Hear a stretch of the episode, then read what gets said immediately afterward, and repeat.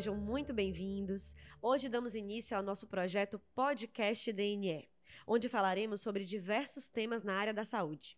A cada programa, contamos com um convidado especialista no assunto em questão. Meu nome é Carolina Geraldo, sou gerente de comunicação da DNE e vou estar com vocês nesse bate-papo que é o nosso podcast DNE. Hoje vamos conversar sobre um assunto super importante: doação voluntária de sangue. E para essa conversa com a gente hoje, teremos Monalisa Rodrigues, assistente social no setor de captação de doadores. Bem-vinda! Obrigada. É um prazer estar aqui em nome do Emoce, falando desse assunto tão importante, né, que é a doação de sangue voluntária. Estamos aqui à disposição. Ficamos muito felizes com a sua presença e vamos conversar sobre assuntos muito interessantes, muito necessários de se tratar, principalmente nesse momento.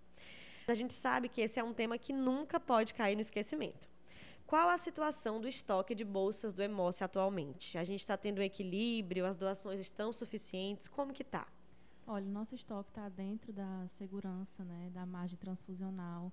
Nós estamos né, com ele adequado para atender a população, né, mas isso não deixa de ser um alerta para todos, né, nesse, principalmente nesse período estão acontecendo ainda muitas viroses, arboviroses, que acabam impedindo a doação.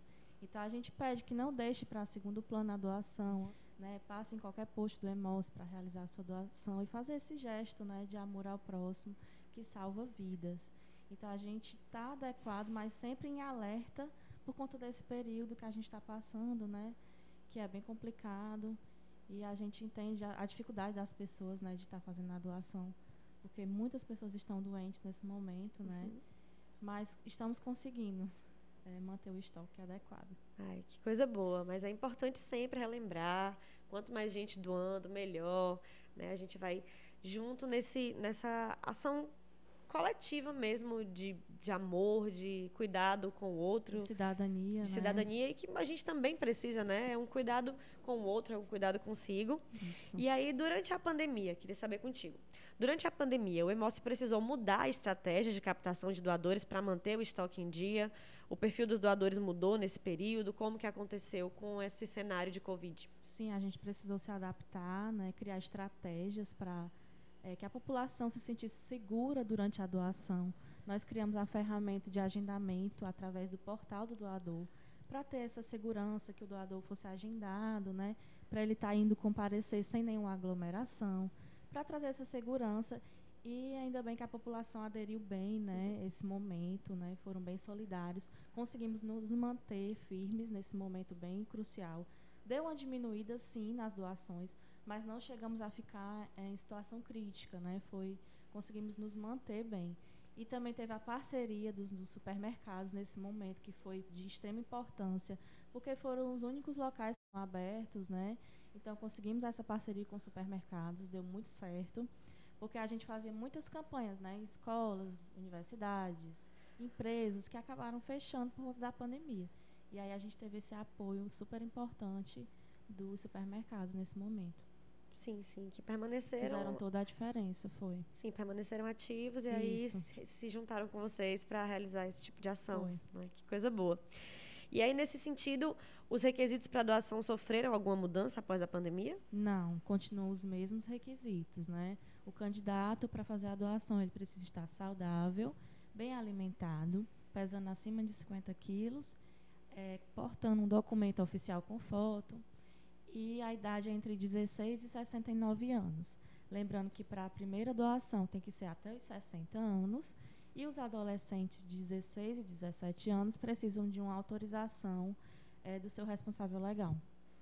Esses são os requisitos para doar. Esses são os requisitos. E Eles de... não mudaram. Ah, tá ótimo. E de quanto em quanto tempo é possível doar?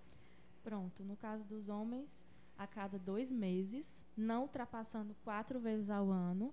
Uhum. E as mulheres, a cada três meses, não ultrapassando três vezes ao ano.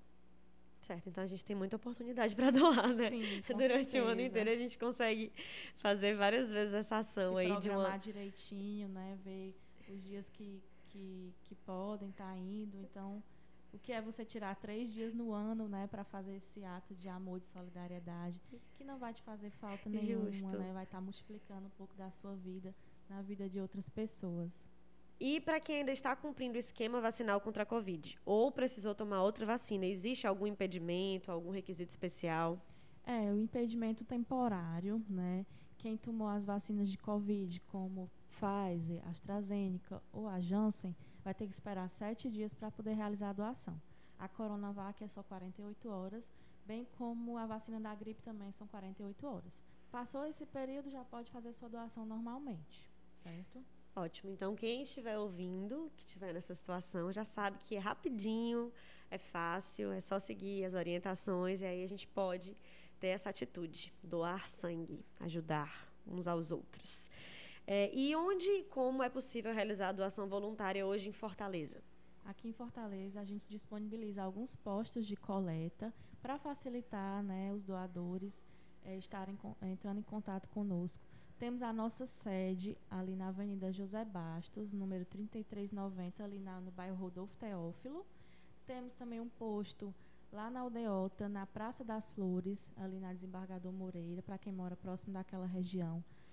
É, temos também o posto do Hospital IJF, que fica no centro também.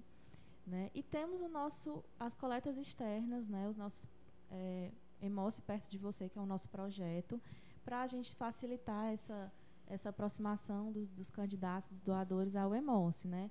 Só você acessar o site do EMOSE, o portal do doador, as nossas redes sociais, né? Arroba Oficial, no Instagram, no Facebook. Lá tem o nosso calendário, né? Todos os dias a gente coloca onde é que o EMOSE vai estar, né? Tem um calendário mensal também no site oficial do EMOSE. Tem os nossos horários, né? Então, assim, a gente tenta abranger assim da melhor forma para poder conquistar mais doadores, né, e nos aproximar da população. Entendi. Eu ouvi também falar de um projeto de vocês que chama Caravana. Sim, existe esse projeto? Existe sim. Como que ele funciona? A caravana, é, a gente facilita o translado dos doadores até a sede do EMOSE. Né? A partir de 10 pessoas, é, você pode estar reunindo um grupo de amigos, né, pessoas do trabalho, familiares, e a gente faz esse translado com a nossa van do EMOSE. A gente vai buscar e depois retorna para e deixar as pessoas de volta ao destino. É, também tem algum projeto com empresas, não é isso? Que aí vocês visitam a empresa, marcam algum horário com a empresa para ter a. Ou universidades, empresas, acima de 100 pessoas, tem algum projeto isso, também nesse sentido? É justamente o projeto Organização Cidadã, que a gente faz campanhas anuais com esses locais, nessa né, parceria com escolas, com os municípios, que é o município cidadão também faculdades, empresas, né? temos bastantes parceiros nessa corrente do bem para fazer essas campanhas anuais, né? para que as pessoas participem e se mantenham solidárias. Que coisa boa, Monalisa, obrigada. Muito obrigada por participar do nosso programa de hoje. Queria só que você dissesse novamente agora no final, para relembrar as pessoas com, quais são os canais de contato com vocês. Tem o site, tem o Instagram, tem algum número de telefone? Sim, nós temos o nosso WhatsApp, né, que é uma ferramenta que a gente também é, criou após a pandemia para facilitar esse contato com os doadores. É, o número é 99681 7597. Temos o portal do doador, que é doador.emoce.ce.gov.br e tem os nossos telefones fixos, que é o 3101 2305 ou 3101 2300. Qualquer dúvida, acesse o nosso Instagram, nosso Facebook, nosso WhatsApp, né? Estamos aqui à disposição, aguardando é, os doadores. Como você bem falou no início, todo dia é dia de doar, é dia de fazer o bem é dia de salvar vidas. Então a gente deixa esse convite. E também gostaria de alertar aquelas pessoas que são do tipo RH negativo, né? Que a gente tem uma parcela mínima aqui na população é menos de 10% de pessoas que têm esse tipo de sangue. A gente coloca em alerta para que compareçam ao EMOCE, né? Vão realizar a sua doação regular, que muitas vidas esperam por vocês nesse período como a Mona Lisa bem falou, relembrando que todo dia é dia de doar, todo dia é dia de fazer o bem. Muitíssimo obrigada. obrigada. Estamos agora finalizando o nosso podcast DNE. Esse foi o nosso primeiro programa. Se você quer continuar nos acompanhando, nos siga nas redes sociais, arroba DNE Diagnósticos Nordeste. Muitíssimo obrigada e até o próximo programa.